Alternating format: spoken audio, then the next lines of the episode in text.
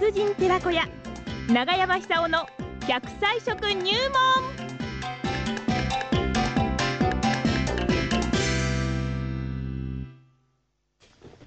さあ大いに笑っていただきましょうかね。笑う角には福来たるですね。美味しいものをいっぱい食べてこの時期ね旬のものいっぱいありますからね。永山久夫さんに長生きをする秘訣を伺ってまいりましょうか。それでは七浜出身食文化史研究家長寿食研究家永山久夫さんです。長山さんおはようございます。おはようございますどうもよろしくお願いいたします。いやいやいやいや。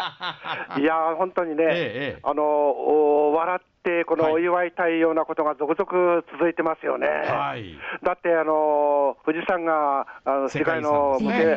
あの文化財になりましたよね。はい。でその次が日本の女性の世界一長寿記録です。あそうですえ、その次が東京オリンピックの決定ですよね。はい。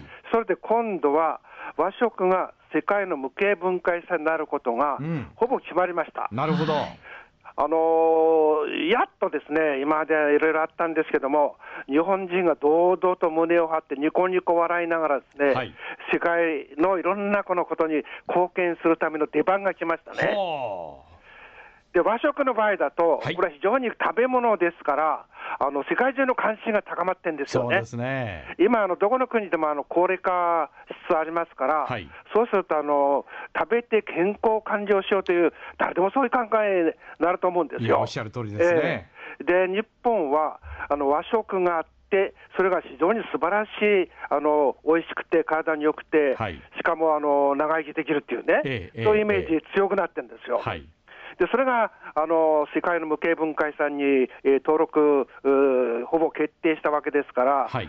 世界中の人たちが和食ってなんだろうって、もっともっと関心持つと思うんです。なるほど。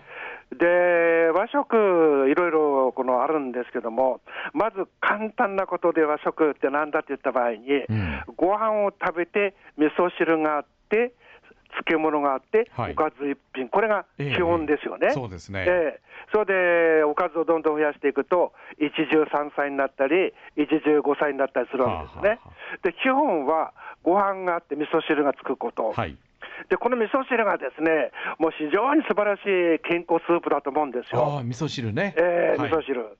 で日本人の味噌汁っていうと、あのー誰でも簡単にできるっていうことで、あのわかめと豆腐の入ったわかめ汁があのよく作られるんですけども、ええこれは非常に素晴らしいですよ。はであのニューヨークの人たちなんかも、あのわかめの味噌汁飲む人増えてるらしいんですあよ。はあで豆腐っていうのはあの、もともとあの食べる習慣、まあ、最近ですけども、ええあったんですけど、そこあのわかめっていうのはちょっと生臭いとかいろいろあってあの、食べる習慣なかったんですよね。はいえで味噌スープっていうのも、これもあの食べる人置いてましたから、うんで今度あの、そういう和食ブーム乗って、ですねわかめまで食べるようになった。はあこれ非常にいいことだと思いますよ。えですから私たち、もともとそういうものを食べてきた民族ですから、はいあの最近なんかちょっと遠ざかってんじゃないかなと思うんですよえ。なるほどあのわかめ、豆腐よりの味噌汁の素晴らしさっていうのは、あの豆腐、それから味噌スープ、味噌の場合はアミノ酸が多いですから、はいどっちも健康にいいわけですよね。ええしかも、だしが入ってるわけですから、あの食べて美味しいんですよ。はあはあはそれでわかめが入ってるわけですから、植物性が取れるわ、カルシウムは取れるわ。ですから、日本人はそういう食べ方をして、えーここまで来たわけですから、ええあのもう一回ですね、えー味噌汁の素晴らしさっていうものを考えてほしいなって感じしますね。あなるほどねで私はあの双葉郡浜通りの生まれなんですけども、ええあの昭和7年に生まれましたけども、昭和7年に生まれて、離乳食が、あの味噌汁だったそうです、私の場合。あそうですかええ味噌汁。えで考えてみたら、お母さんの母乳、うん。まあ、あの味噌汁ですから、塩分は含まれてますけども、あのアミノ酸のあのベースから見ると、はい。あの含んでる量の多い少ないはありますけども、ええ。ほとんど同じです。えはであのカツオのだし、すごい使って、それが入ってれば、ええ。あのあるアミノ酸によっては、もっとこう素晴らしい味噌汁になってるかもしれない。あはあはあはあ。その中にですね、ええ。あのー私の兄弟ってね、うん変な兄弟で、変な兄弟みんな笑うんですよ。みんな笑うんですよね。ええで、笑っちゃいけないなというのも突然ギラギラって笑う人もいるんですよ。えそういうのは不謹慎で、時々あの変な顔されて怒られるんですよ。えなるほど。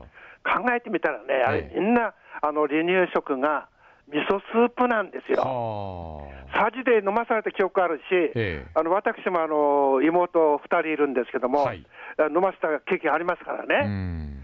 最初やっぱりね、顔しかめて嫌な顔するんですよ、はい。しょっぱいもんだから。しかし、慣れると、チューチューチューチュー吸ってあれ ですね。味噌汁をチューチュー吸うんですか？チューチュー吸うんです、あれ。あのススプーンで飲ませるもんですから、はいそうするとあの数値から、あるいはこの母乳以外でうん。食べるときに唇どう動かせばいいかということ、あれ学んでるようですね。なるほど。ええ。まあ、そういうわけでですね、はい。ご飯を食べるそのお右隣には必ず味噌汁があると、はい。で味噌汁というのはその土地土地のあの味噌あるいはこの自分の家で作った味噌を昔は使ったんですけども、うん。その味噌には生きた乳酸菌であるとか、はい酵母菌であるとか、ええ麹菌であるとか、はいあるいは酵素が含まれてるわけですよね、えでそういうものを朝から食べて学校に行ったり、勤めで先に行ったり、はい。田んぼに行ったりしたんですから。これはあの日本人の味覚っていうのは、うんもう子供の頃からそういうアミノ酸スープ吸ってるわけですから、なるほどあのね、あのちょっと自慢して申し訳ないんですけども、え日本民族の味覚って僕は世界一だと思いますね。はあそのくらい素晴らしいですよ。はい。